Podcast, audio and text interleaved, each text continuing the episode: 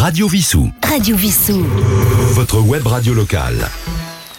Eh bien, nous allons retrouver maintenant Sandy pour les macarons de l'histoire avec Yves à la technique? Quel est le thème d'aujourd'hui, Sandy? La crème caramel. Nous vous écoutons. Bonjour et bienvenue pour cette nouvelle émission des macarons de l'histoire. Aujourd'hui, je vais vous présenter l'histoire d'une recette accessible à tout le monde et tellement délicieuse. Mais quelle recette? La crème caramel, bien sûr. À moins que vous disiez flan au caramel ou encore crème renversée.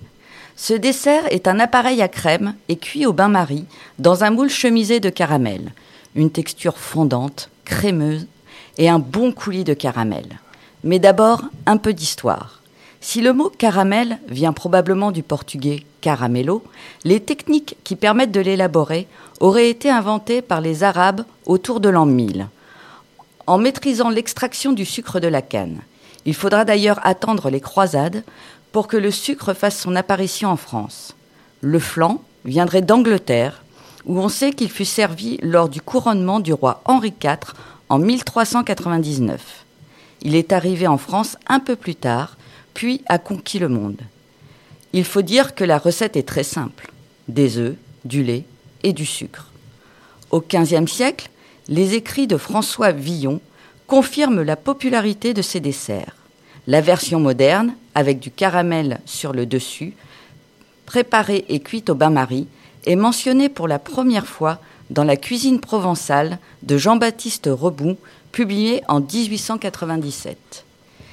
Il existe de très nombreuses versions de la crème caramel. En France, nous l'associons avec un appareil aux œufs, alors qu'en Amérique latine, par exemple, c'est plutôt une confiture de lait. Le plus compliqué n'est pas de faire une crème renversée. Le plus compliqué, c'est de réussir la cuisson. La crème doit être ferme, sans pour autant être trop cuite. Il n'y a rien de plus facile pour savoir si votre crème renversée est réussie. Elle doit se couper nettement et vous ne devez pas voir de petits trous, signe évident de surcuisson. Quelle que soit la forme du moule que vous choisissez, je vous conseille de prendre un moule en métal ou en céramique plutôt qu'un moule en silicone, ou dans des verres de type Bodega si vous désirez la présenter sous forme de verrine. Mais maintenant, passons aux choses sérieuses. Cette recette est pour 6 crèmes caramel en verrine. Et oui, j'aime bien les verrines. Pour le caramel, vous aurez besoin de 200 g de sucre, 65 g d'eau, un jus de citron et 30 g d'eau. Cuire le caramel avec l'eau et le sucre, puis ajouter le jus de citron et la petite quantité d'eau. Verser dans des verres et laisser durcir. Pour l'appareil à caramel, 375 g de lait entier, 95 g de sucre semoule, une gousse de vanille, 170 g d'œufs entiers, 60 g de jaune d'œuf. Faire bouillir le lait avec la moitié du sucre et la gousse de vanille fendue. Mélanger les œufs et le restant du sucre. Incorporer le mélange lait et sucre. Chinoiser. Garnir les moules avec l'appareil à crème. Enfourner au bain-marie dans un four à 180 degrés et descendre la température à 120 degrés. Cuire environ 20-30 minutes selon votre four.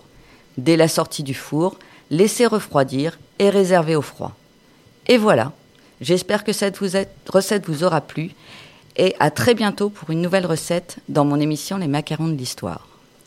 Eh bien, merci Sandy. Eh bien, très très bientôt, je pense que nous allons préparer chez nous et les apprécier.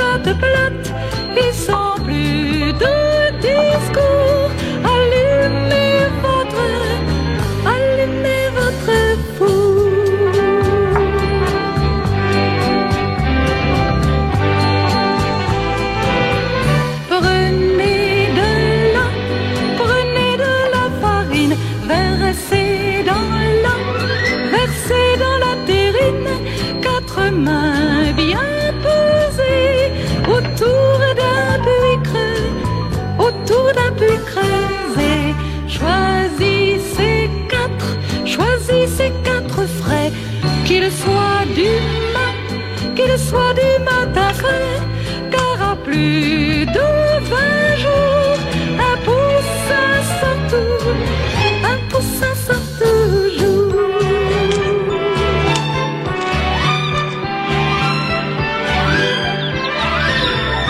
Un bol entier, un bol entier de lait, bien crémeux, bien crémeux, s'il vous plaît le sucre par le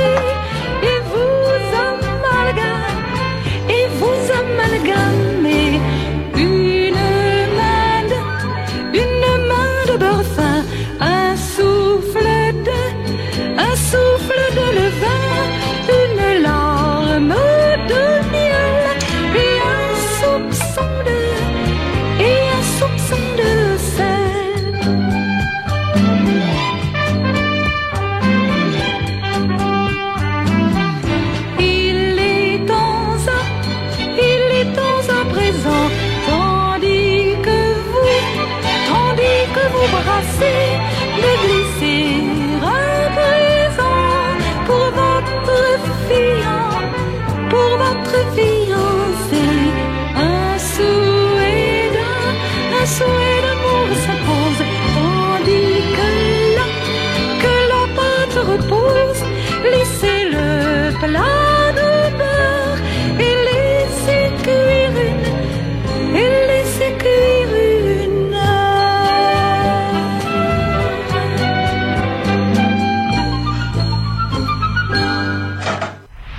Radio Vissou. www.radiovissou.fr www.radiovissou.fr